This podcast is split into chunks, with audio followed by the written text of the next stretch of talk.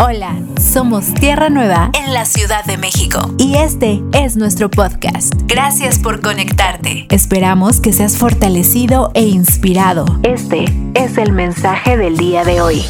La palabra es fuerte, la verdad es que la palabra es fuerte.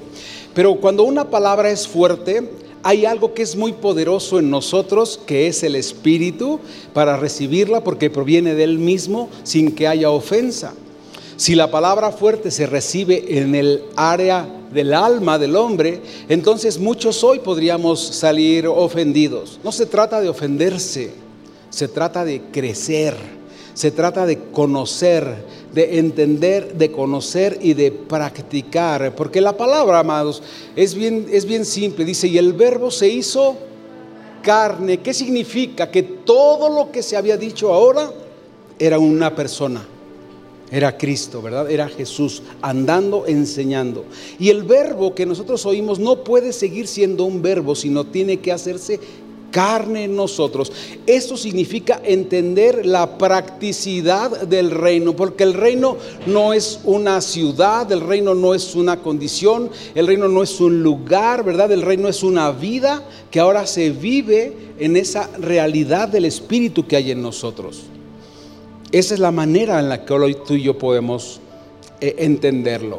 Pero bueno, nuestro mensaje comienza con un título que se llama Si no maduras, no avanzas. Y entonces nuestra condición sería de asumirnos como alguien inmaduro que está estancado, ¿no? Que está estático en una realidad incorrecta, que está eh, de alguna manera atado o esclavizado a vivir en una condición en la que ya no debe vivir, pues el Señor nos ha llamado a libertad, ¿no?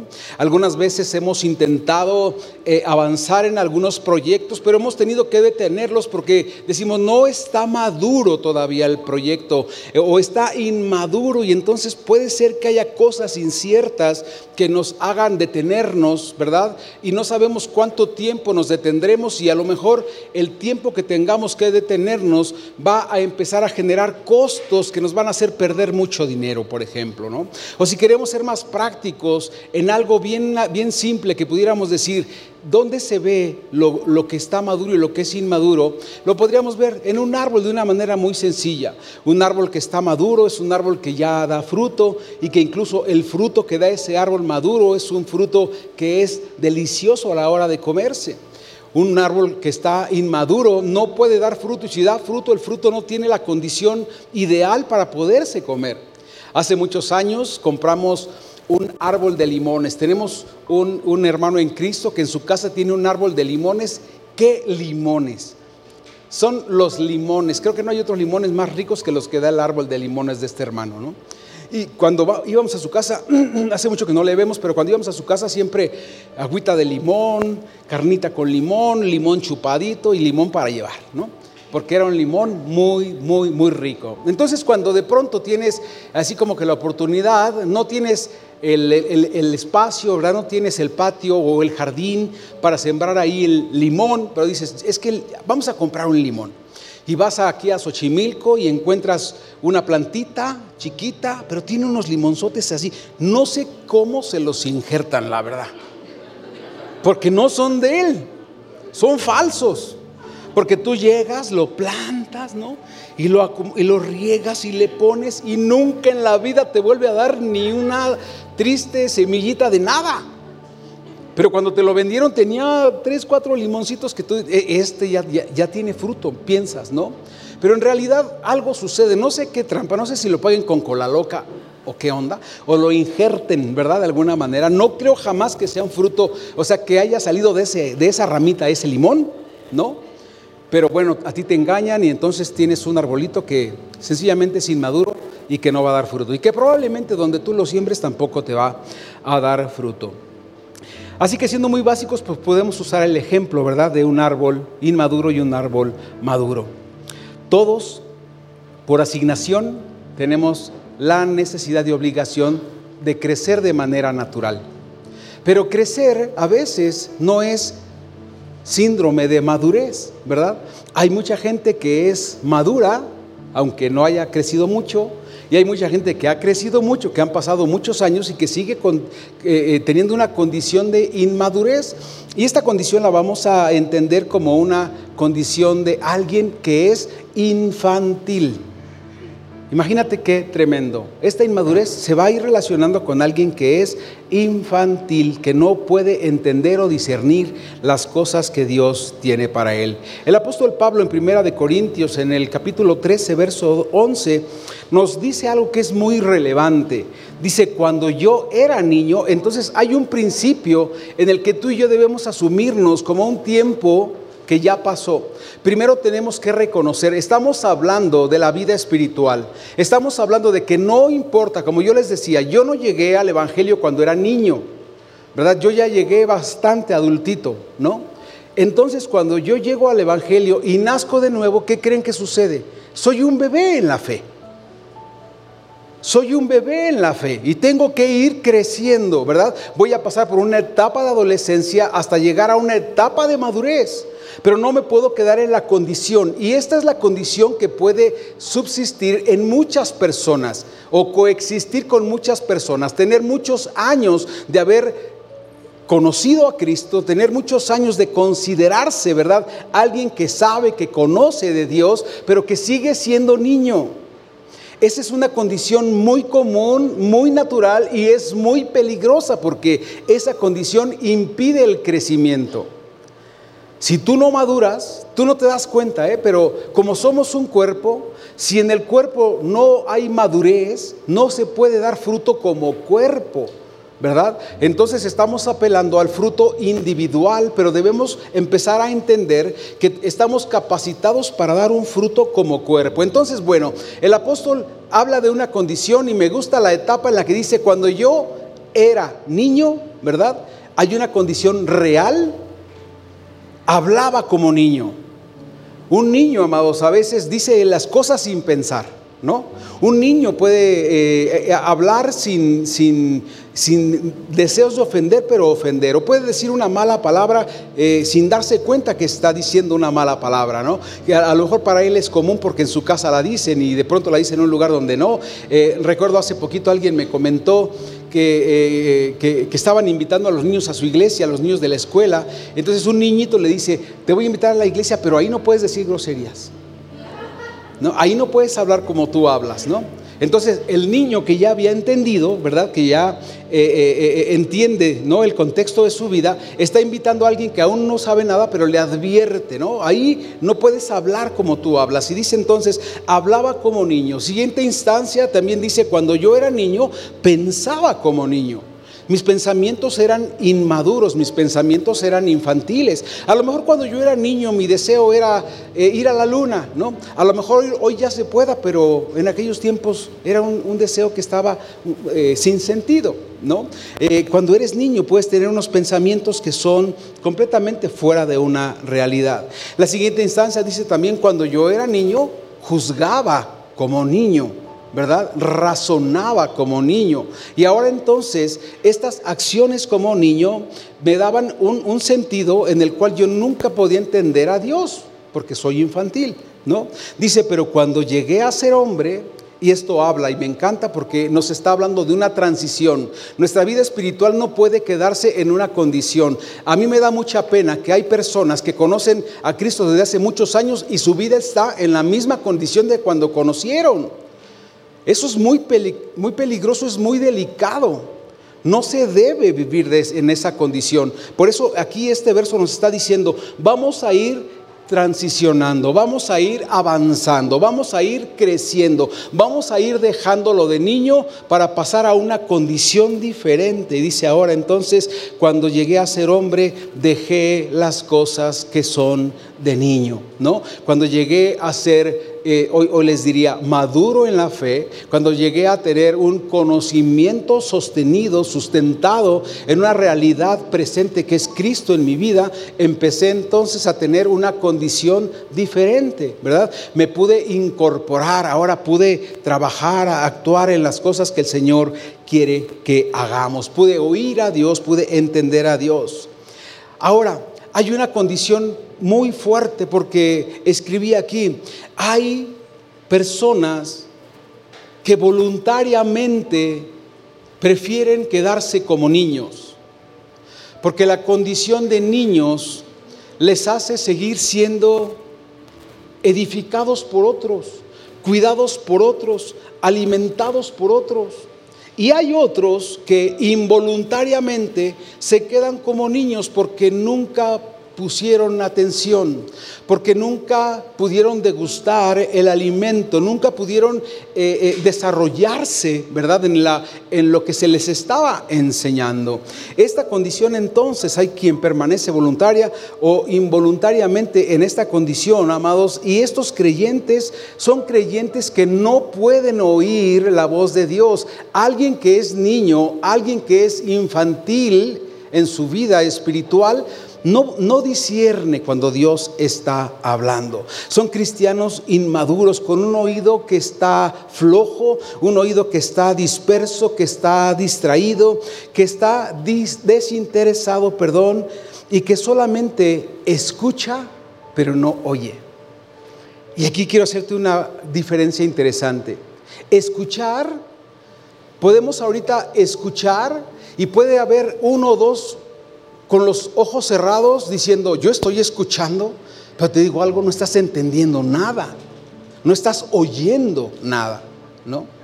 El viernes pasado que fui a mi asunto de la pierna, eh, bueno, de acá, de lo que me están, la terapia que me están dando, yo llevaba, siempre llevo mi teléfono, mi cartera, mis llaves y llego, cuando me bajo del coche le digo a mi esposa, toma amor, le doy la cartera, las llaves, el teléfono, ¿no? Este, no es por si me voy, sino que a, donde voy a entrar no, no lo puedo tener, ¿no? Pero en esta ocasión dije, ¿sabes qué? Me voy a quedar con mi teléfono para oír, porque yo estaba escuchando un mensaje que me estaba encantando, ¿no?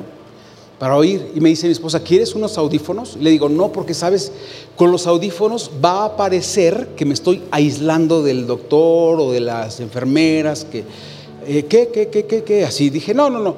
Entonces yo bien hábil, pues, le pongo un volumen bajito y en una almohadita que me ponen ahí, me lo pongo aquí en el oído y estoy oyendo, ¿no? Según yo bien atento oyendo mi mensaje, ¿no? Y afuera pues hay ruidos, ¿no? De repente pues es una hora cuarenta aproximadamente, pues imagínate todo lo que pasa, ¿no? En una cliniquita. Y en un punto cuando ya salimos, ¿cómo estás? Pues bien, y todo, y me dice mi esposa, ¿oíste lo que dijo el Señor? No, no oí. Es que entró un señor y venía con su... Me empezó a platicar lo que había pasado y le digo, no, no, no oí. Me dice, pues qué, ¿te dormiste o qué onda? Le digo, no, yo estaba bien atento oyendo mi mensaje, ¿no? Pero pasaron las horas y trataba de recordar el mensaje y tampoco lo oí. No oí, no oí lo que pasaba, no oí el mensaje. ¿Qué estaba pasando? Que estaba una mente dispersa. No estás poniendo atención ni a eso ni a esto. Y hacer eso, amado, te impide crecer porque no tienes entendimiento. Entonces, oír con ligereza, oír con un oído disperso, con un oído que está distraído, amado, con un oído que está desinteresado en lo que estás escuchando, no te puede edificar. Entonces, si venimos a esta reunión y venimos la verdad es que como desconectados y bueno, yo voy a ir porque tengo que ir o porque si no voy Dios me va a castigar. Esas, esas, mentiras que a lo mejor muchos siguen creyendo, pero que no oyen y no pueden ser edificados.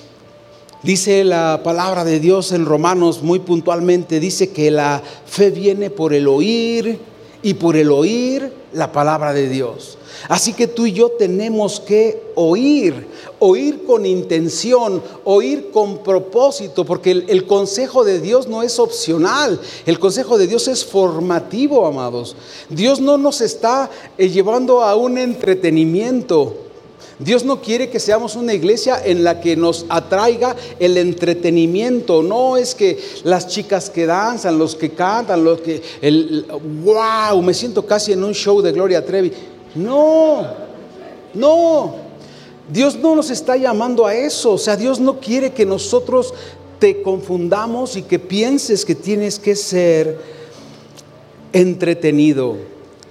Un cristiano maduro, amado, es alguien que oye, oye con entendimiento, oye con atención e intención.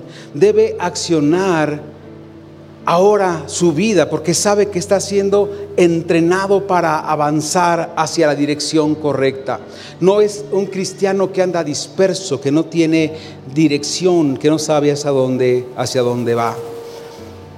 Cuando el apóstol Pablo escribe en Romanos 10, 17 este verso que nos hace entender que si nosotros ponemos atención en la fe que ya poseemos, porque ese va a ser otro principio muy interesante del que hablaremos más abajito, entonces vamos a crecer. Pero tenemos que oír con entendimiento e oír con intención. El apóstol Pablo entonces ahora nos pone un estándar bíblico, nos dice, no te puedes quedar en la condición en la que estabas. Ya nos dijo antes, antes fuiste niño, ahora creciste y tienes otra condición. Y en Efesios 4:13 en adelante nos dice ahora que debemos llegar a la unidad de la fe. ¿Qué significa esto? Que no podemos tener una fe diferente. Te puedo asegurar que si hacemos una encuesta aquí a la calladita sin nombre, vamos a poner cada uno de nosotros un concepto de fe diferente al de al lado.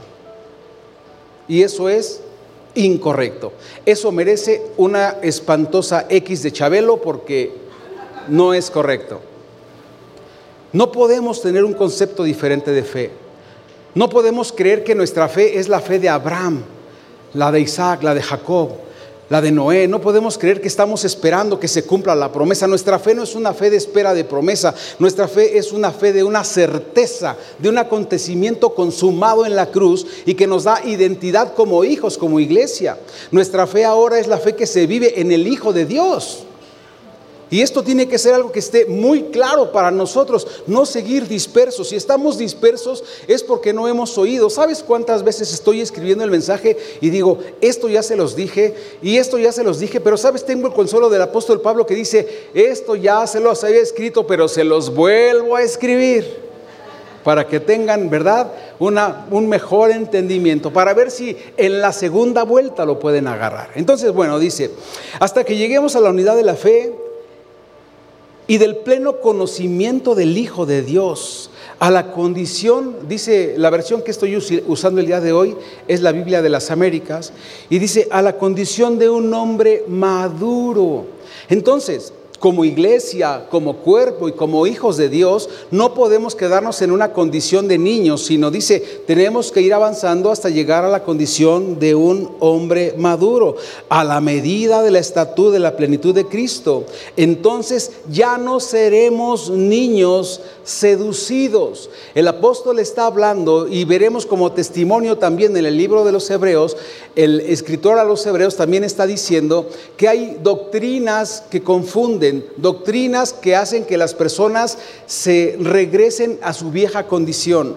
Concretamente habla de los que practicaban el judaísmo, que están acostumbrados a tener rituales y que si ahora les quitan los rituales, sienten que no están haciendo lo necesario para ganar el cielo, no entienden la justicia y tampoco entienden la gracia, entonces ellos lo hacen por obras. Y a pesar de que se les está enseñando, de que se les está predicando, de que se les está instruyendo, son seducidos, son llevados, dice, por vientos de doctrinas falsas, incorrectas, que los condenan, pero ellos ahí se sienten mejor. El alma engañada siente que tiene que hacer lo propio para poder ganar el cielo. El alma engañada siente que no existe la gracia, que todo tiene que eh, eh, eh, la ley del esfuerzo, ¿verdad? Que todo tiene que tener un esfuerzo para que cause algo que nos haga sentir bien. Entonces, dice, para que ya no seamos niños seducidos por las olas y llevados de aquí para allá por todo viento de doctrina, por la astucia de los hombres, por las artimañas engañosas del error. Y lo, lo dice claramente son hombres astutos que utilizan, ¿verdad? Dice, artimañas engañosas del error.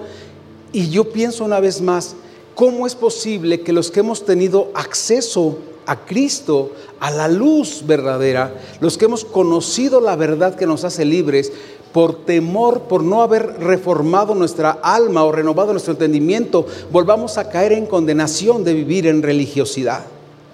Y dice entonces, más bien, al labrar la verdad en amor, crezcamos en todos los aspectos en aquel que es la cabeza, es decir, en Cristo. Cuando hablamos de crecer, hablamos de expresión de madurez y expresión que nos permite avanzar, de quien todo el cuerpo está bien ajustado y unido por las cohesiones de las coyunturas que proveen conforme al funcionamiento adecuado de cada miembro. Y cada miembro produce crecimiento al cuerpo para su propia edificación en amor. Esta parte te la tienes que quedar. Cada miembro produce crecimiento al cuerpo. Vamos a decirlo todos juntos para que despierten.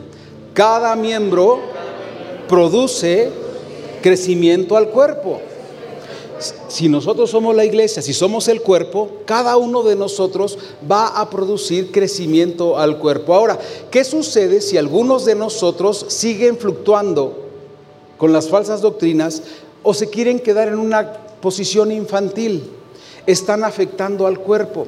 Algunas veces nos hemos preguntado y te decía, escribimos el mensaje, esto ya lo prediqué alguna vez, o esto ya lo dije, esto ya lo enseñé, esto se repite constantemente. Dices, bueno, está bien porque nos está afirmando en el conocimiento, ¿verdad?, de quiénes somos, no tiene problema, podemos seguir, seguir avanzando, pero hay veces que si la iglesia no está creciendo, el escritor a los hebreos les dice, ya no, les pude dar comida sólida. Es decir, yo traía más de Cristo que mostrarles. Yo traía todavía una sustancia poderosísima de Cristo para entregarles, pero como ustedes eligieron seguir siendo niños, no se las puedo entregar. Entonces, si hay niños, están privando que nosotros los demás, que sí queremos crecer, no recibamos lo que tenemos que recibir. Y hay muchos aquí que decimos, oye, es que ya somos eh, eh, adultos en la fe, ya podemos comer carne y pastor, pero nos sigues dando leche, alguien puede pensar así. Pero entonces necesitamos saber que si somos un cuerpo, estamos unificados en Él, que Él es nuestra cabeza, ¿verdad? Y que todos vamos creciendo, dice, hasta llegar a esta plenitud, a esta estatura, a este varón maduro que expresa la vida de Cristo ahora en Él. En Hebreos 5 te decía, 11 en adelante, el escritor dice, acerca de esto tenemos mucho que decir y es difícil de explicar, puesto que ustedes se han hecho tardos para oír. ¿Qué significa tardos para oír? ¿No? Es como cuando le dices, yo me acuerdo mucho de la mamá, este, Daniel, y tú dices, eh, apagan los frijoles ahorita. Y al rato, apágala los frijoles, ahorita. Se quemaron. ¿No? Porque el tardo para oír, ahorita. Oye, ven, necesito que, ahorita, dice el Señor, oye, ven, necesito que vayas a orar o necesito que enseñe, ahorita, este, aguanta, o sea, no hay, no, no, no me molestes. Estamos postergando, no, no estamos eh, siendo diligentes, no estamos oyendo con oportunidad. ¿no? Y dice entonces, son tardos para oír. Qué difícil, amados, es enseñar a quienes no quieren aprender.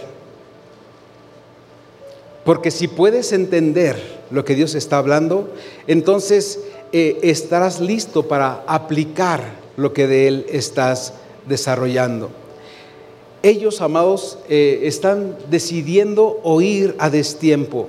No quieren oír lo que Dios está hablando. Ellos como congregantes sencillamente están pensando en sentirse bien y hacer conforme ellos quieren hacer.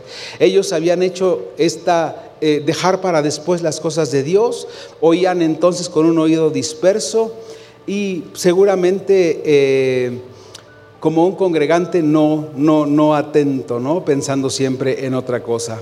Este, este tipo también dice, eh, presentan un perfil de personas que sencillamente oyen, pero no hay ninguna transformación en su vida se dirige el mensaje a una, a una, mente que está dispersa, a una mente que divaga, a una mente que no puede oír el Espíritu Santo y tampoco puede entender las cosas de Dios.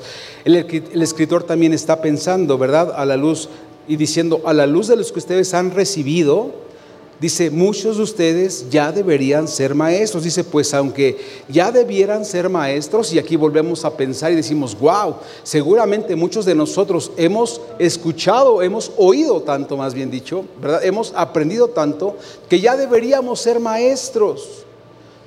Pero queremos que alguien más nos vuelva a enseñar. No atendemos y entonces no entendemos. Si no atendemos lo que Dios habla, no entendemos lo que Dios habla, no lo podemos practicar. Y sigue diciendo, otra vez tienen necesidad de que alguien les enseñe los principales elementos de los oráculos de Dios, dice esta versión, y la versión dice, quieren volver a los rudimentos de la palabra de Dios. Quieren que alguien, que volvamos a empezar de cero, que se te vuelva a explicar desde el principio quién, cómo, cuándo y por qué. Están más interesados en saber la historia que en entender la justicia con la que han sido justificados. Y dice también, y han llegado a tener necesidad de leche, es decir, se asumen como niños y no pueden recibir el alimento sólido. Te decía, si alguien se asume como niño, como infantil, y rechaza el alimento sólido, entonces en esta carta estamos viendo, Dios nos está revelando que por culpa de estos hebreos que tenían una religión recalcitrante en ellos, no se pudo entregar o dar a conocer más de Cristo. Y dice entonces, han llegado a tener necesidad de leche y no de alimento sólido, porque todo el que toma solo leche ¿verdad? No está acostumbrado ni listo para entender la palabra de justicia porque es niño. Cuando alguien no entiende la justicia, amado, que, no entiende que ha sido justificado delante de Dios y que Dios ahora ya no lo ve como ese pecador que él se cree, sino que ahora Dios lo ve como el parte integral del cuerpo de Cristo y lo ve justificado por su amor, ¿no? Dice entonces, eh, todo aquel que practica la leche y que siempre quiere volver a los rudimentos es alguien inexperto, es indocto e incapaz de entender la palabra de justicia. No está acostumbrado a la palabra de justicia porque prefirió ser niño, es decir, ignorar. Pero el alimento sólido es para los que crecieron es para los que maduraron, es para los que dieron fruto, los cuales por la práctica tienen los sentidos ejercitados para el discernimiento de lo bueno y de lo malo. El alimento sólido entonces es para aquellos que han alcanzado madurez. El alimento sólido es para aquellos que están desarrollando su vida nueva ahora en Cristo. El alimento sólido es para aquellos que han decidido salir de la etapa infantil. Hay dos ejemplos muy valiosos en la escritura que veremos en las que dos niños están ministrando en el templo porque decidieron, ¿verdad? Quitar esa condición. Por eso esa condición no describe un tiempo que tengas, no describe tampoco que seas un conocedor o un teólogo, sino una disposición para servir a Dios, para oír a Dios, para entender la palabra de justicia con la que has sido justificado y saber que en Cristo estás siendo fortalecido. El cristiano infantil siempre será un cristiano que está demandando, ¿verdad? Él dice, me cargas, me llevas, me das. Eh, eh, eh, me puedes proteger, ¿verdad? Y siempre está esperando que alguien haga las cosas por él. Esto define un cristiano infantil que es demandante. Hoy es tiempo de avanzar y de dejar a un lado los rudimentos, de dejar de estar poniendo atención a las leyes inspiradas para que un pueblo conociera a Dios y saber que nosotros tenemos acceso a esa verdad por la vida de Jesucristo, que en Él estamos completos y que en Él hemos sido justificados y esto nos da acceso al propósito que Él tiene para nosotros. ¿Alguno de ustedes se sigue sintiendo pecador? Es necesario que conozca a Cristo y que sepa que la justificación y que la salvación ahora nos han permitido estar seguros en Él y presentarnos de una manera diferente. Saber que somos santos, que somos justos, que estamos completos en nuestra vida del Espíritu por la obra que ha sucedido en la cruz. El cristiano que es maduro ahora es un cristiano que entonces es ofertante, es un cristiano, es un cristiano que ofrece. Este hombre que es maduro tiene crecimiento espiritual, amado tiene parámetros de justicia conforme a la justicia de Dios, tiene un entendimiento más elevado, tiene una madurez emocional que no se puede medir con medida humana, sus eh, emociones todas están sujetas al gobierno de Dios por medio de la vida del Espíritu Santo que está en él. Es una tremenda definición. Pero un cristiano maduro entonces dice ahora, el gobierno de Dios es el que delinea mi vida, ¿verdad? Es el que me permite actuar a través del Espíritu Santo que mora en mí. El cristiano maduro está en una condición de escuchar lo que Dios está diciendo, de entender y actuar conforme al propósito de Dios que ha sido al que ha sido llamado. El cristiano maduro ha oído y ha entendido lo que dice el capítulo 1 de Hebreos. Dice claramente, Dios habiendo hablado por medio de los padres y los profetas en otro tiempo, y eso es un principio básico para que tú y yo podamos avanzar. En otro tiempo Dios utilizó otros medios, a los padres y los profetas, para hablarle a su pueblo. Hoy a su iglesia, hoy a sus hijos, nos habla por medio de su Hijo. A nosotros, a ti y a mí, dice, nos habla por medio de su Hijo. En estos últimos tiempos Dios nos ha hablado por medio de su Hijo, a quien constituyó heredero de todas las cosas, por medio de quien, de quien hizo todo el universo. Él es el resplandor de su gloria y la expresión exacta de su naturaleza. Esto es maravilloso porque Dios es el que nos está hablando. Porque el Padre y el Hijo son uno. Y entonces Dios ya no está utilizando un mediador, no está utilizando a un profeta, ni tampoco a los padres. Él está hablando directamente por medio del Hijo, que tiene, dice, maravilloso su gloria y la expresión exalta de su naturaleza. Y sostiene, dice, todas las cosas con la palabra de su poder, siendo mucho mayor que los ángeles y ha heredado un nombre que es más excelente que el de todos ellos. Por lo tanto, amado, hoy el que tiene entendimiento sabe que Cristo es superior a los ángeles. El que ha madurado y entendido la palabra sabe que Cristo es superior a Moisés, que Cristo es superior a la ley, que Cristo es superior al día de reposo, que Cristo es superior al sacerdocio de Aarón, que era un sacerdocio humano y que en Cristo se representa el sacerdocio eterno de Melquisedec, que Cristo, amados, es superior a todo y se nos revela y se nos da a conocer. Y solo podemos entenderlo si hemos logrado salir de los rudimentos, si hemos logrado salir de las historietas bíblicas con las que tanto tiempo nos han estado pastoreando. Hoy debemos caminar enfocados en este entendimiento y en la madurez en Cristo. La madurez es para entender que estamos en un nuevo pacto que es irrevocable, amados. Esta madurez también es para poder administrar. Esta madurez en Cristo no puede ser alterada, amados. La madurez, insisto, es para administrar con entendimiento esta salvación tan grande que tenemos, una salvación que no se pierde, pero que se transforma, porque nuestra salvación da fruto en nuestra vida, porque nuestra salvación nos permite crecer en entendimiento por saber que hemos sido posicionados como hijos. La madurez es para administrar con sabiduría la palabra de justicia que por gracia hoy nos ha sido otorgada en Cristo. Si no maduramos, no avanzamos. Si seguimos siendo niños, estamos reteniendo el crecimiento del cuerpo de Cristo. Avanzar en madurez es entender con justicia la posición que ya tenemos en Cristo. Posición que un religioso no puede entender.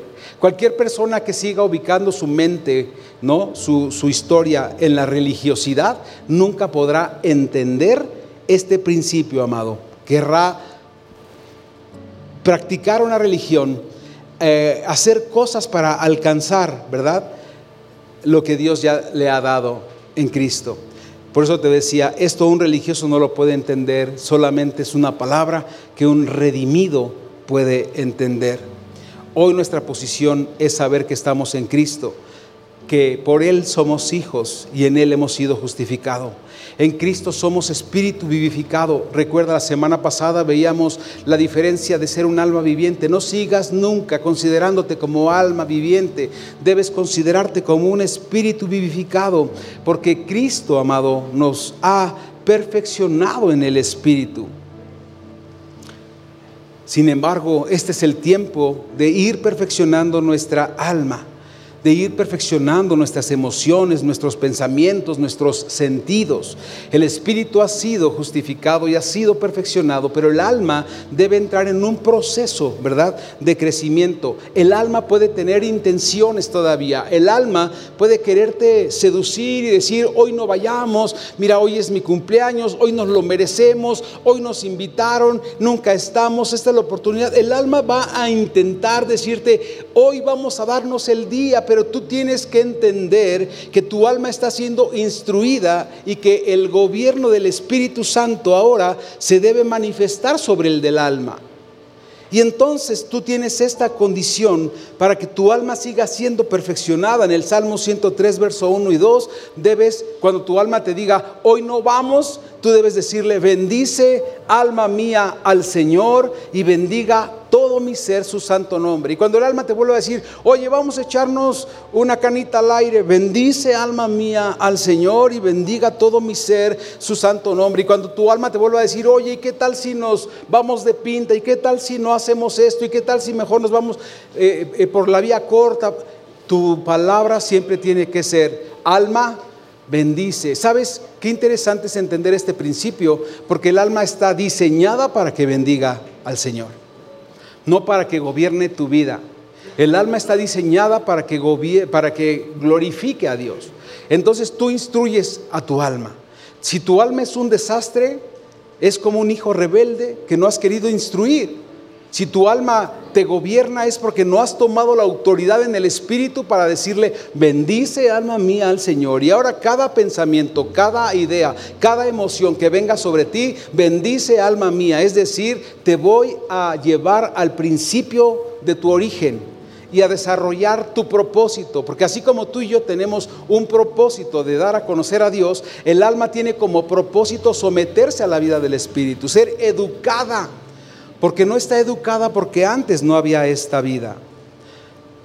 Aunque el alma prefiera hacer otras cosas, tú debes entender que vas a ser perfeccionado por medio de la obediencia. Tu alma va a ser perfeccionada por medio de la obediencia. La pregunta sería entonces, ¿cómo se perfecciona el alma? ¿Se perfecciona a través del ayuno? ¿No? Esto nos hicieron creer también. Oye, hermano, pues ayuna, ¿no? Para perfeccionar tu alma es incorrecto, ¿no? Oye, hermano, pues practica el ascetismo, ¿no? Es decir, oblígate, ¿verdad? Oblígate, échale ganas, ¿no? Échale, esfuérzate y sé valiente, ¿no? Una palabra que está escrita pero que está sacada de contexto porque esto no se trata de esforzarse, sino se trata de entender, se trata de conocer, se trata de poner en acción lo que de Cristo ya tenemos. Entonces, no se trata de que ayunes, no se trata de que practiques el ascetismo, no se trata también de que tengas o, que hagas una dieta, ¿no? Este, voy a ayunar de teléfono o voy a ayunar de, televisión o de... No, no, no, no, no, no. Es decir, no se trata de que hagas una eh, eh, privación eh, voluntaria, ¿no? De placeres que te gusta para intentar alcanzar de esa forma la santidad. No. En primera de Pedro 1, 22 dice la escritura, habiendo purificado vuestras almas por la obediencia a la verdad. Entonces, ¿cómo se purifican nuestras almas? Dice la Escritura, obedeciendo a la verdad, mediante el Espíritu. Entonces, mediante el Espíritu que mora en nosotros, conocemos, tenemos acceso a la verdad y nuestra alma debe tener como destino obedecer esa verdad. Entonces, cuando tú te das cuenta de esta realidad, ya sabes que el alma no te gobierna, el alma debe obedecer la instrucción del Espíritu, que es la verdad.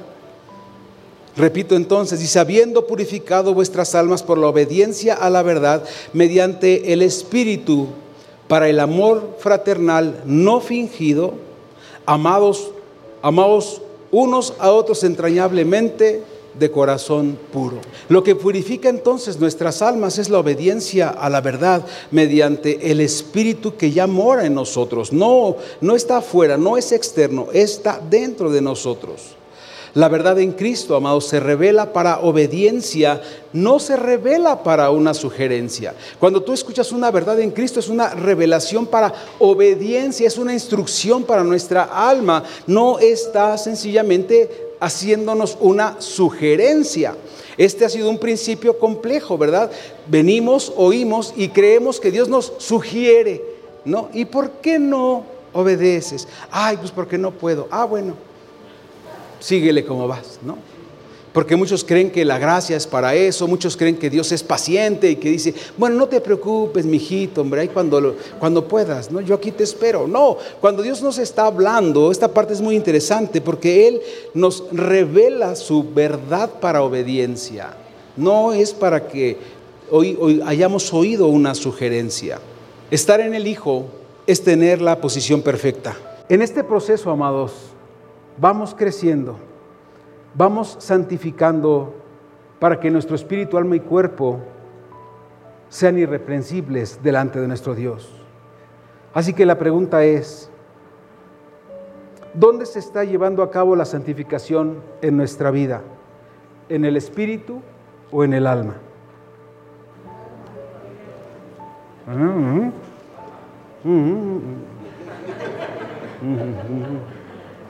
Quiero darte cinco últimos puntos para que tú entiendas qué es lo que está pasando en tu vida. Estos cinco puntos son universales e impiden que se manifieste la madurez en la iglesia. Y cuando hablo de la iglesia, eh, hablo de los hijos de Dios. No es que tú como comunidad digas, somos una o son una comunidad inmadura, sino que sepas que si tú eres inmaduro, tú estás afectando a toda la comunidad, es fuerte. Si somos inmaduros, afectamos a toda la comunidad, porque recuerda, el apóstol dice, yo vengo a entregarles una sustancia grande, una sustancia de poder, una sustancia sólida, pero ustedes solamente quieren tomar leche, ustedes quieren tener mamila, ustedes quieren seguir creciendo porque todo crece de manera natural, pero seguir usando pañal, seguir estando en la guardería cristiana. No puede seguir siendo nunca más una guardería cristiana nuestra congregación. Y es aquí donde debemos estar más atentos que nunca. Recuerda, no estés escuchando, tienes que oír, ¿verdad? No estés siendo disperso, tienes que estar atento para poder entender, porque nadie puede practicar lo que no entiende. Cuando hablamos de practicidad, hablamos de practicarlo y hablamos también de un entendimiento práctico, no una obligación Muchos de aquí, muchos pensamos que, que, no entendemos porque no somos teólogos. Yo te digo, hoy no necesitamos teología para entender a Dios. Necesitamos la vida del Espíritu, que es la vida de Dios, que ahora nos guía a toda verdad. Entonces no, no, no te quedes con esas ideas. Es que yo no soy teólogo, pastor, ¿cómo quieres? No, no estamos hablando de teología. Estamos hablando de una identidad correcta, de una realidad presente, de un acontecimiento que ya pasó en nuestra vida porque Cristo está en nosotros. Ese es el hecho simple y concreto. Si Cristo está en nosotros, entonces ahora estas realidades son presentes en nuestra vida. Somos ministros competentes, somos colaboradores de Cristo, tenemos entendimiento, podemos oír y discernir lo que Dios está hablando a nuestras vidas. ¿Por qué? Porque el Espíritu de Dios está en nosotros. Y eso nos confirma, ¿verdad?, lo que Dios está hablando. Entonces, esto es interesante de entender. El primero de estos cinco puntos es la ignorancia. La ignorancia no nos permite acceder a la madurez y la ignorancia tampoco nos permite ver el crecimiento de la iglesia. Cuando te hablo de la iglesia, te hablo a ti como persona, porque nosotros somos la iglesia, no es el edificio. Nosotros las personas somos la iglesia y si ignoramos lo que Dios está hablando, no podemos avanzar en el crecimiento. No estamos hablando de ignorancia en el sentido de, que muchos no seamos teólogos o que no seamos ingenieros, arquitectos, doctores, abogados, este, lo que sea. O sea, no, no estamos hablando de ese tipo de conocimiento. Estamos hablando de la ignorancia que significa el desconocimiento y la falta de entendimiento de lo que Cristo ya hizo por nosotros. Que todo lo que de Cristo hemos oído no nos ha sido revelado que no hemos entendido que en Cristo hemos sido afirmados y confirmados en una realidad presente que es Cristo en nosotros, que habitamos ahora en un nuevo pacto, ¿verdad? Y que ahora tenemos acceso a una vida nueva en Él. Que no es una filosofía, que se trata de conocer a Dios para poder vivir en Dios. Alguien que es ignorante, amado, o que ignora, ¿verdad? Es alguien que no ha entendido y tiene una fe que es inmadura. Una fe que te decía hace un ratito es inestable. Una fe que está eh, eh, pendiendo de un hilo porque está esperando que sucedan cosas que no ha entendido que ya sucedieron. Imagínate qué tremendo que tú estás esperando tener tu primer hijo cuando ya tienes tres. Y no te diste cuenta, ya te llegaron tres. Yo tengo tres hijos.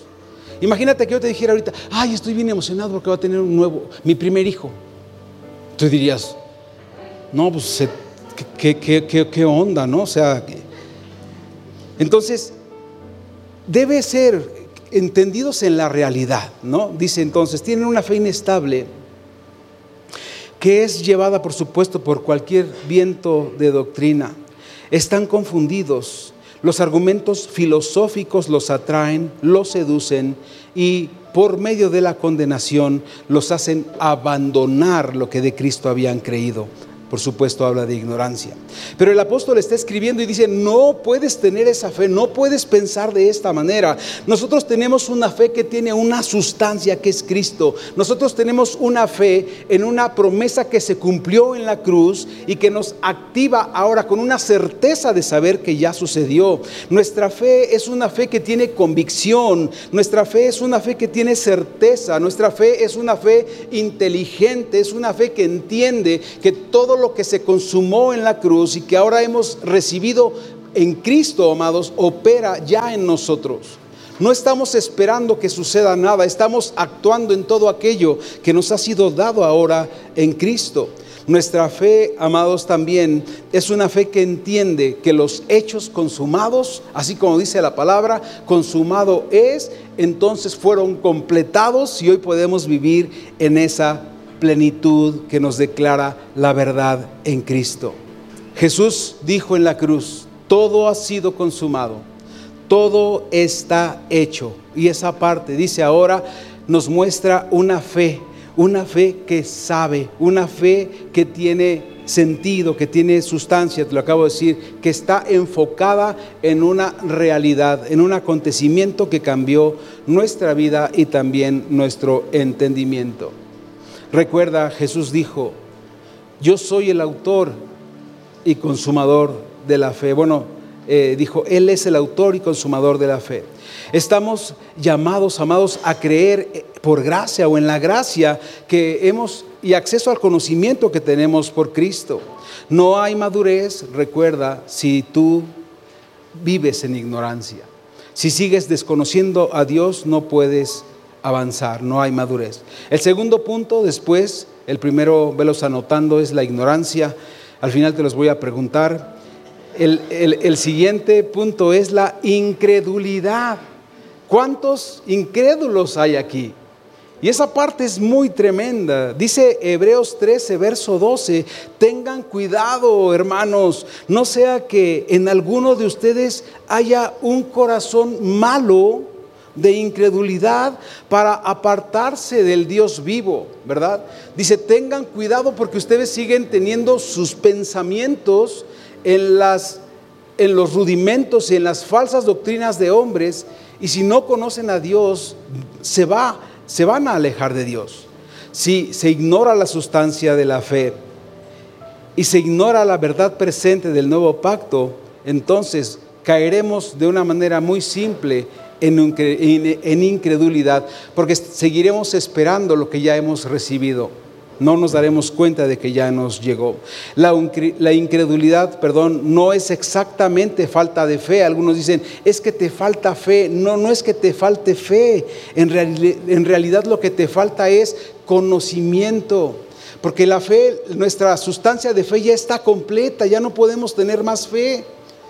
Dice Santiago, si alguno tiene falta de fe, pídasela a Dios, pero nosotros ya no tenemos falta de fe. Y a veces estamos, Señor, dame más fe. Y el Señor te dice, no te puedo dar más fe porque toda la fe ya te la di en Cristo. Segunda de Timoteo 1:12 dice la escritura, por lo cual también sufro estas cosas, pero no me avergüenzo, porque yo sé en quién he creído. El apóstol dice, yo no soy un incrédulo, yo sé perfectamente en quién he creído y estoy convencido de que Él es poderoso para guardar mi depósito hasta aquel día. Dice el apóstol, yo he creído en Él y estoy seguro que lo que en Él he depositado, toda mi confianza, tendrá, se cumplirá y será real porque sigo en Él, porque en Él no me apartaré de Él. En 2 de Corintios 4:13 también dice la escritura, pero teniendo el mismo espíritu de fe, y esto es interesante, ahora ya tenemos este mismo espíritu de certeza, de confianza y de seguridad, según lo que está escrito, dice, creí y por tanto hablé, ahora el apóstol. Y entonces dice, nosotros también creemos, por lo cual también hablamos. Si tenemos esta misma estructura y creemos esta misma realidad, entonces podremos tener el mismo lenguaje. Hemos creído entonces y hemos hablado de una fe que es real. No nos hace falta fe, no necesitamos pedir más fe. Eso es una confusión en nuestro entendimiento. Necesitamos crecer en el conocimiento de Dios para que entendamos la medida de fe que hemos recibido en Cristo, ya que tenemos una fe que está completa y que es una fe fiel en el cumplimiento de las cosas del Hijo de Dios. En Gálatas 2.20, el último verso en este contexto, dice, con Cristo he sido juntamente crucificado y ya no vivo yo, sino que ahora vive Cristo en mí. Y lo que ahora vivo en la carne, dilo fuerte conmigo, lo vivo en la fe del Hijo de Dios. Entonces, si tú me dices, necesito más fe, no entiendes que ahora ya vives en la fe del Hijo de Dios. Si alguien dice quiero más fe, Dios no te puede dar más fe porque ya te dio todo en su Hijo. Y ahora vivimos en la fe del Hijo de Dios, el cual me amó y se entregó a sí mismo por mí. Es decir, yo tengo la certeza de que Cristo me libertó, de que Cristo pagó por mí, de que Él me hizo una nueva criatura, de que Él me dio una asignación, de que Él me puso a una habitación en este cuerpo tenemos la fe del Hijo de Dios. Mientras no entendamos, seguiremos dudando y caeremos en incredulidad, caeremos en desconocimiento. Un incrédulo, recuerda, no tiene convicciones. Un incrédito, un incrédulo, perdón, no puede decir, como dijo el apóstol Pablo, yo sé en quién he creído. Pero nosotros que somos, que hemos creído, podemos hacer esta declaración. En el libro de Efesios y en el libro de eh, Filemón, en el capítulo 1, el apóstol Pablo se asume alguien que está preso en Cristo, que está esclavo en Cristo. Pero a ti y a mí, ninguna de estas dos palabras se nos hace inconvenientes. No queremos decir que estamos presos, ¿verdad? Ni que estamos sometidos a Cristo. Y él se presenta a sí mismo y dice, yo, Pablo, preso de Jesucristo. En español, convicto y convicción, tienen la misma raíz. Eh, y quiero que sepas que solamente podemos estar prisioneros en aquel que nuestra vida ha sido encarcelada. Nuestra vida ahora está en Cristo. Pablo está diciendo, yo estoy escondido en Cristo, yo estoy encarcelado en Cristo, yo estoy dentro de Cristo, yo soy un convicto de Cristo tengo la convicción de que estoy en Él. No soy un preso de Roma, aunque esté en Roma encarcelado. No soy un preso de las circunstancias, aunque sobre mi vida venga persecución y haya situaciones adversas. No soy un preso de las situaciones que acontecen a todo el mundo en este mundo, sino que yo estoy sometido, yo estoy dentro, yo estoy preso en Jesucristo. Y ese es el principio, ¿verdad? Que nos da sentido y entendimiento de nuestra posición, que nos fortalece de estar en Él. El tercer punto, ya vamos terminando, dice, se llama el ser indiferente. Qué tremendo, ¿no? De, hay personas que son indiferentes. Dice sencillamente una persona que es eh, eh, inmadura, una persona que es inmadura es una persona que es indiferente. Una persona que es indiferente es alguien que no tiene compromiso con Dios, que no tiene un compromiso real o sólido con lo que de Dios ha conocido. Una persona que es indiferente, dice también, es alguien que le da lo mismo estar o no estar, ¿no? Eh, a mí me da lo mismo si vengo o no vengo, ¿no? No sé si voy o si vengo, no sé si ando de allá para acá o de acá para allá, o sea, no tengo compromiso, ¿no? Soy soy indiferente a las necesidades, soy indiferente a los acontecimientos, soy indiferente a las situaciones que puedan suceder. Pero es peligrosa esta condición. Efesios 4:19 dice, habiendo llegado a ser insensibles, se entregaron a la sensibilidad para cometer con avidez toda clase de impurezas. Entonces, qué tremendo, dice entonces, porque una persona que es ignorante de la verdad, se convierte en alguien que es insensible a los planes de Dios y entonces actúa conforme a la carne. Una persona que no tiene compromiso con Dios, que es indiferente, entonces es seducido y empieza a actuar conforme su alma le dice que haga las cosas y dice, y se entregan a pasiones incorrectas.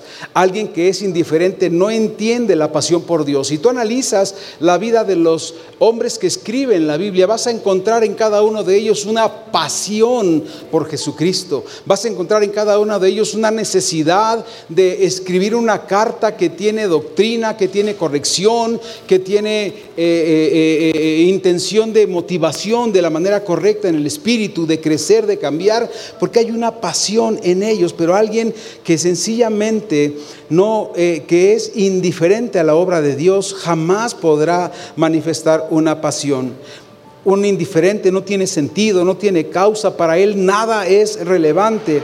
Él solamente está viviendo como, como nadando, ¿no? De, de, de, muertito y llevado ahí por donde van las corrientes. Un indiferente es indiferente porque no entiende el precio que fue pagado por él. No entiende el valor ni tampoco la intención de haber sido comprado, porque no puede desarrollar ni puede cumplir aquello, ¿verdad?, que Dios está esperando de él.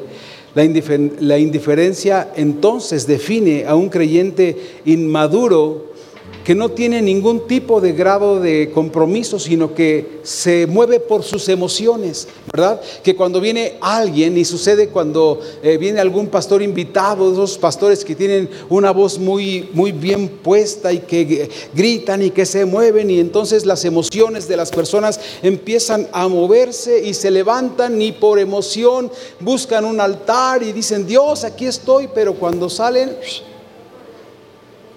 Incluso pueden hasta caerse. Y alguna vez pensaba, se cayó el hermano. Y te decían, ¿se cayó para atrás o se cayó para adelante? Porque si se cayó para atrás no va a pasar nada. Si se cayó para adelante, sí, y no es cierto, o sea, son puros intentos de explicar, ¿verdad? Carnalmente, un acontecimiento que fue emocional.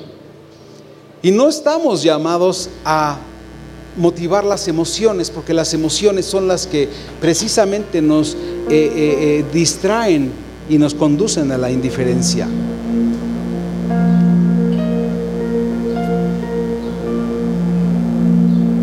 La indiferencia, amados, manifiesta un grupo de creyentes inmaduros. Pero si estamos comprometidos con Dios, entonces podremos tener una reacción. Segundo, el cuarto punto, ya estamos concluyendo. El cuarto punto es la inoperancia.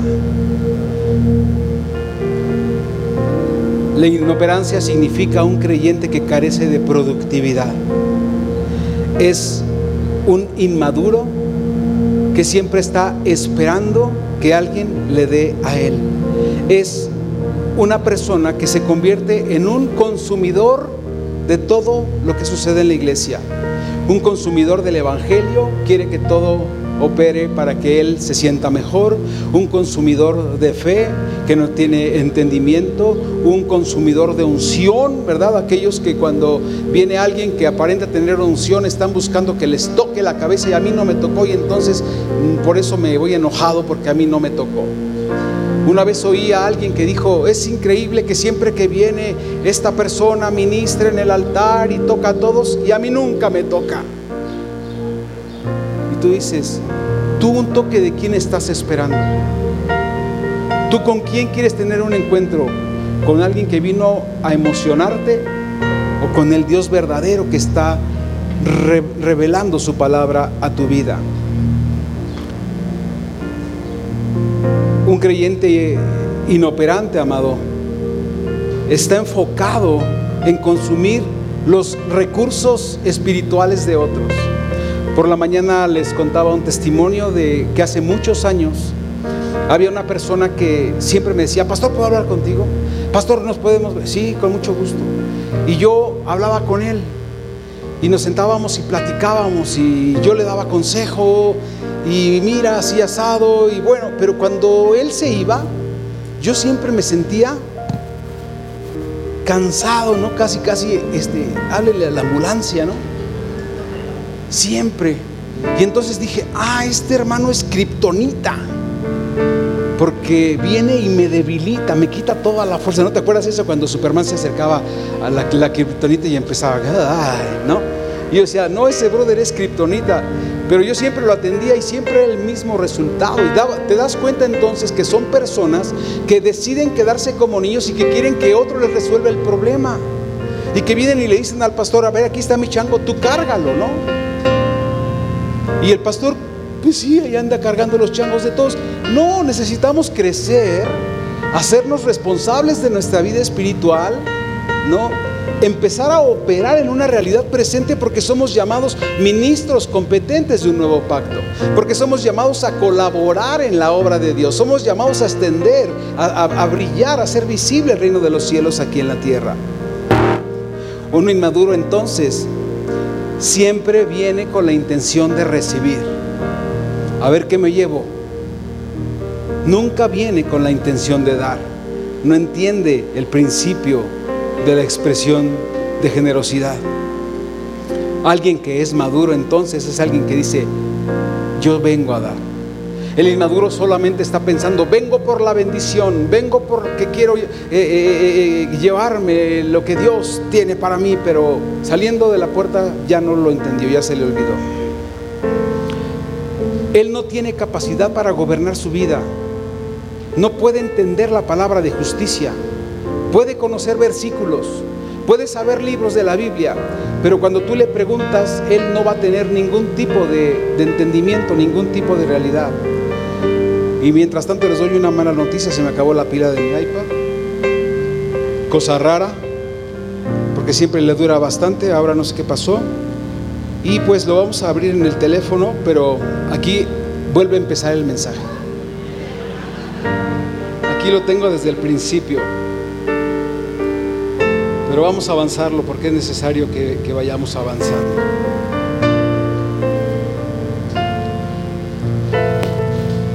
Alguien que es inoperante no puede dar fruto. Alguien que es inoperante está destinado a siempre estar sentado, como dicen por ahí, en la banca, esperando que alguien alguna vez le acerque algo que venga de parte de Dios. Y el último, amados, el quinto punto, todos fueron con I, es la inmadurez.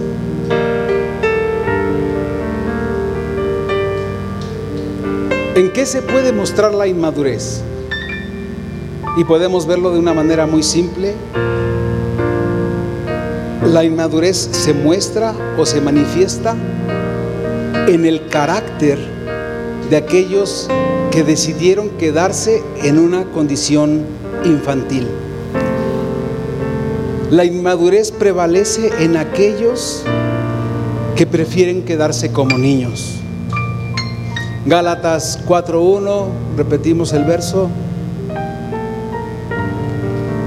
Digo pues, mientras el heredero, el heredero, perdón, es niño, no difiere nada del esclavo, aunque es heredero de todo. Y este verso es muy delicado, porque te está diciendo que tú ahora has recibido la herencia de tu padre, pero como eres niño, sigues viviendo como esclavo, es decir, duermes en una cama de piedra, vives en una choza, no tienes libertad, traes un yugo en el pie, porque dice, no difiere en nada del esclavo, es idéntico, pero porque es menor, no puede hacer uso de los recursos que ha heredado. Tiene derecho a todo, pero no puede usarlo. Hay muchos cristianos, muchas personas que ya tienen edad, que ya son jóvenes, que ya son adultos y que deberían atreverse a pedir la administración de los recursos que Dios ha depositado en ellos. Hoy debemos avanzar y crecer. Hoy debemos recordar, como dijo Primera de Corintios 13, si es cierto que fuimos niños, si es cierto que hablábamos como niños, pero hoy ya no pensamos ni juzgamos como niños, porque hemos crecido, porque tenemos acceso a los recursos de Dios, porque somos capaces de administrarlos y de dar fruto al ciento por uno en todo aquello que Él nos ha mostrado. Ser niño no es el problema, es decir, ser niño en el tiempo correcto está perfecto. El problema es haber crecido y tú haberte quedado como niño. Te decía hace un momento, hay dos niños que ministraban en el templo y el primero dice primera de Samuel 2.26, 2 primero 18, eh, dice Samuel siendo niño ministraba delante del Señor usando un efod de lino. Dice la escritura que Ana, su mamá, venía, ¿verdad?, a visitarlo cada año y que siempre le traía una túnica nueva. ¿Por qué? Porque el niño había crecido, porque el anterior ya no le quedaba. Y luego en el, capítulo, en el versículo 26 del mismo capítulo de Primera de Samuel dice, el niño Samuel crecía en estatura, en gracia, para con el Señor y para con los hombres. Hay crecimiento. Y nos deja entonces estas preguntas para saber cuál es el estatus y cuál es la condición en nuestra vida. ¿Cómo hablas? ¿Sigues hablando como niño? ¿Sigues comportándote como el niño que le dicen, te voy a invitar a la iglesia, pero aquí no puedes decir groserías? Es decir, tienes esa convicción de decir, no, aquí nada más me porto bien, pero afuera sigo siendo como niño, ¿no? Como niño de la calle, digámoslo así, ¿no? ¿Cómo piensas ahora? ¿Piensas ahora como un hijo de Dios, un hombre nacido de nuevo? ¿O sigues pensando, verdad? con los rudimentos, sigues pensando que, eh, eh, que, eres niño y que no puedes avanzar en el conocimiento de Dios. Y el último, ¿cómo juzgas o cómo razonas? ¿Con tu propia justicia o con la justicia de Dios? Esto no está hablando de cuánta Biblia o cuánto conocimiento tenemos, sino está hablando de cuánto de Dios nos ha sido revelado. Porque estos no conocen, amados, que han sido hechos parte de un nuevo pacto. No saben acerca de la realidad presente que es Cristo en nosotros. No saben acerca de la palabra de justicia que nos ha sido otorgada por gracia en el Señor.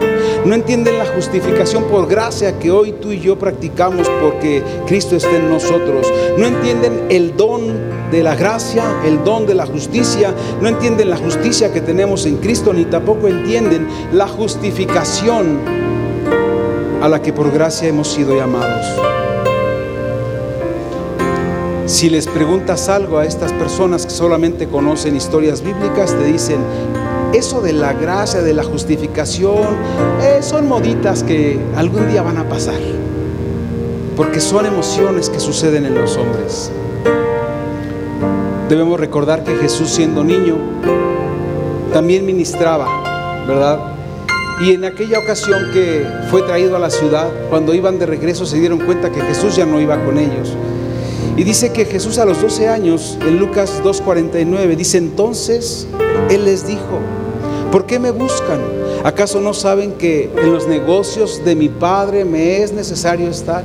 Y vemos entonces la condición del niño que ahora entiende y que crece y que toma su posición correcta, ¿verdad? Que entiende su asignación y que también sabe quién es en el Señor. Así que bueno, para concluir, la iglesia madura en Cristo, amados, no se distingue por las actividades con las que, que está llevando a cabo.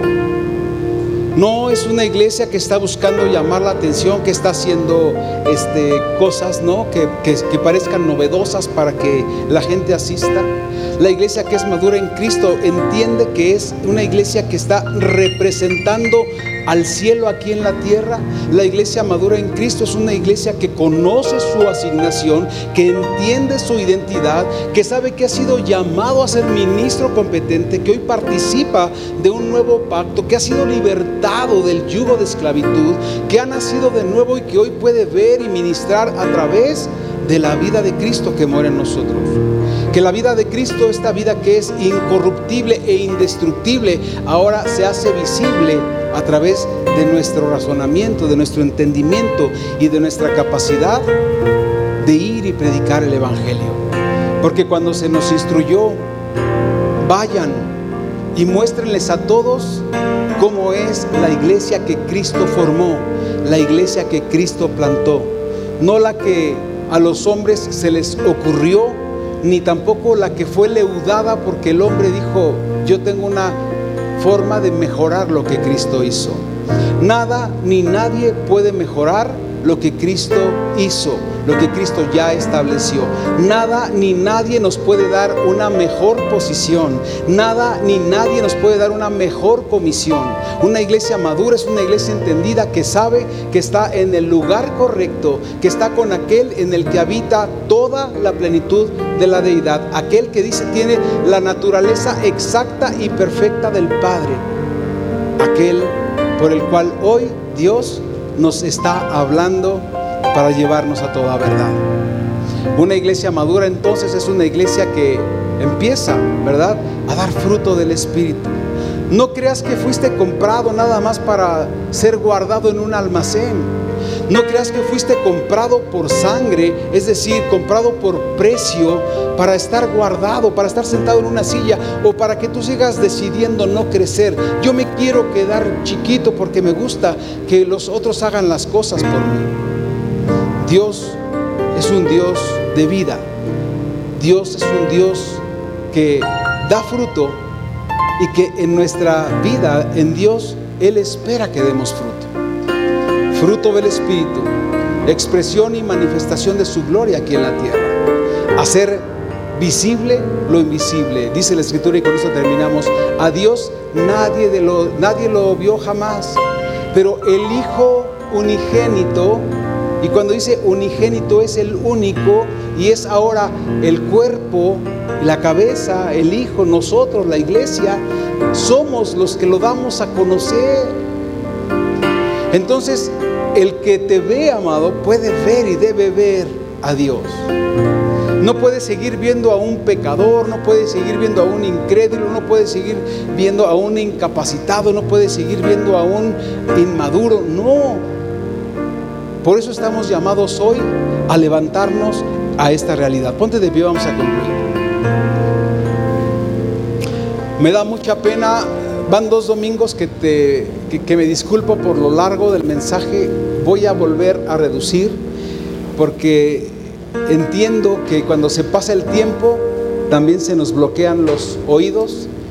Dejamos de oír y solamente empezamos a escuchar porque decimos, híjole, ya se colgó.